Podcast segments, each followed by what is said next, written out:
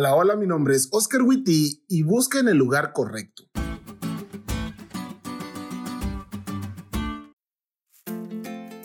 Buscar. Los hombres tenemos un serio problema buscando cosas.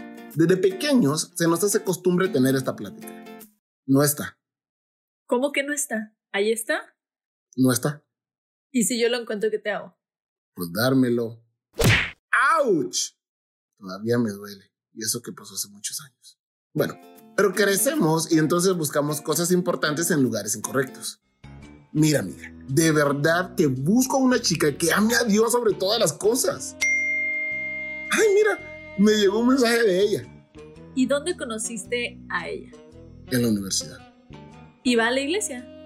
No.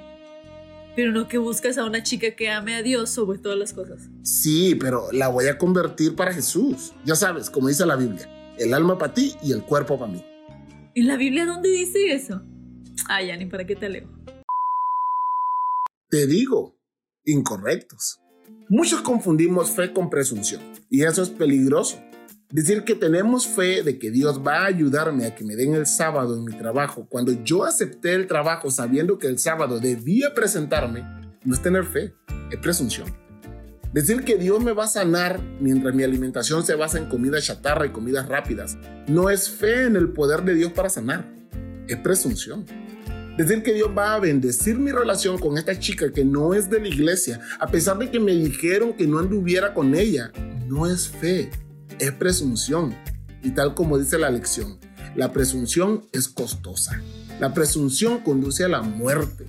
Con mucha frecuencia el miedo alimenta la presunción porque tenemos miedo a algo, ya sea a no poder proveer para nuestra familia, al cambio del estilo de vida o a la soledad.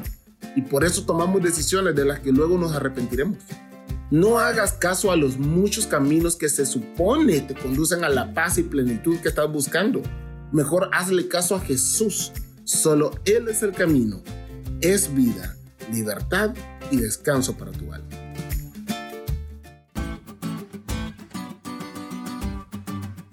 ¿Te diste cuenta lo cool que estuvo la lección? No te olvides de estudiarla y compartir este podcast con todos tus amigos. Es todo por hoy, pero mañana tendremos otra oportunidad de estudiar juntos.